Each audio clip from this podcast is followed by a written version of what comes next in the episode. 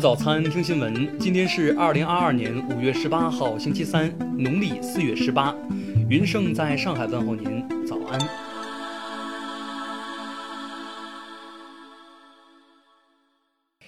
首先来关注头条消息。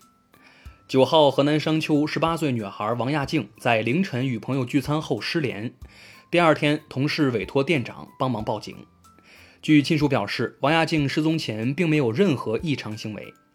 昨天，商丘市公安局发布通告，在接到报警立即展开调查侦查，于五月十五号将犯罪嫌疑人陈某抓获。经查，犯罪嫌疑人陈某于五月九号凌晨尾随进入被害人住处实施盗窃时，被王某发现，遂将其杀害，并将尸体转移。目前案件正在进一步侦办中。听新闻早餐知天下大事，下面来关注国内新闻。国家卫健委昨天通报，十六号新增本土确诊病例一百六十二例，其中上海七十七例，新增无症状感染者八百八十七例，其中上海七百四十六例。昨天网上有聊天记录称，外滩在举行抗疫庆功晚会彩排，并配发相关视频。经核查，视频中是云南援沪医疗队在离开上海前留念的场景。目前，云南日报已通过官方抖音号发布了现场视频。教育部介绍，我国接受高等教育的人口达到二点四亿，高等教育毛入学率从二零一二年的百分之三十提高到二零二一年的百分之五十七点八，进入世界公认的普及化阶段。十六号，广东韶关一辆面包车在堤坝行驶时失控坠河，车上十人全部遇难。十七号，福建福州一处和沼气相关的设施发生意外，有人员被困。目前，当地已调集力量在现场救援。中政协发布报告，截至二零二一年底，我国个人股票投资者已超过一点九七亿，基金投资者超过七点二亿。近日，杭州西湖边移栽七棵柳树，引发争议。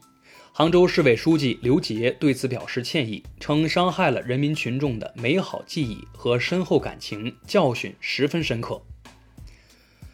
白酒新国标将于六月一号实施，使用食品添加剂的调香酒将被剔除，包括牛栏山、剑南春、泸州老窖等知名品牌旗下的一些产品不能再称为白酒。下面来关注国际新闻，据俄媒报道。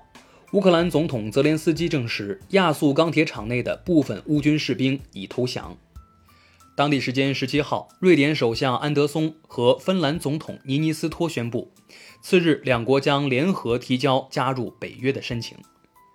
继英国、美国之后，丹麦、冰岛、挪威三国发布联合声明，承诺在芬兰和瑞典申请入约的过程中，如果遭遇袭击，三国将提供安全协助。俄罗斯外交部十七号发布声明宣布，俄罗斯决定退出波罗的海国家理事会，同时强调这一决定并不会影响俄罗斯在波罗的海地区的存在。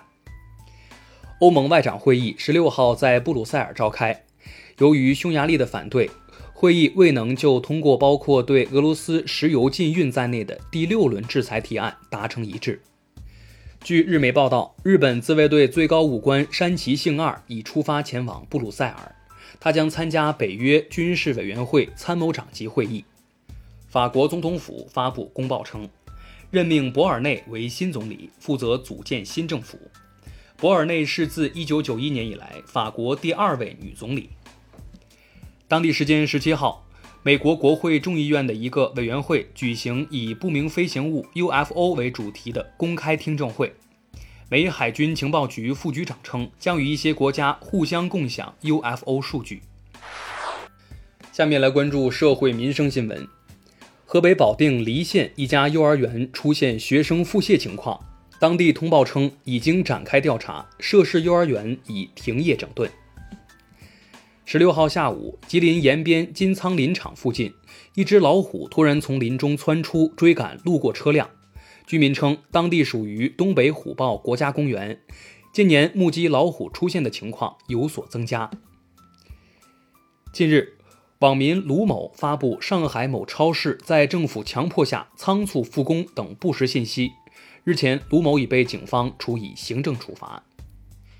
江苏镇江男子李某家境富裕，沉迷赌博后偷到他人工厂铜料变卖，被判缓刑。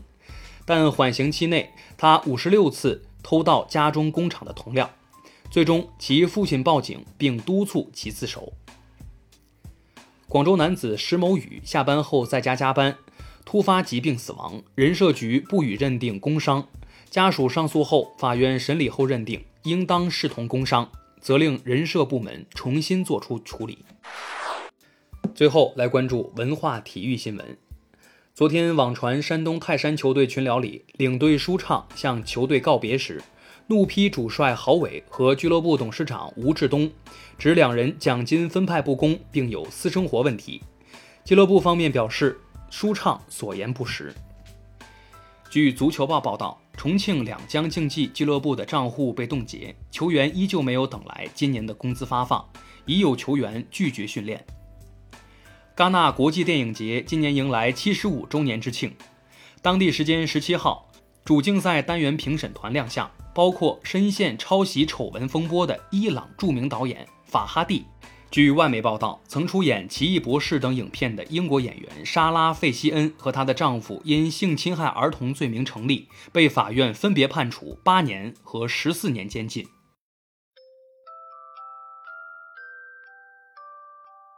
以上就是今天新闻早餐的全部内容，咱们明天不见不散。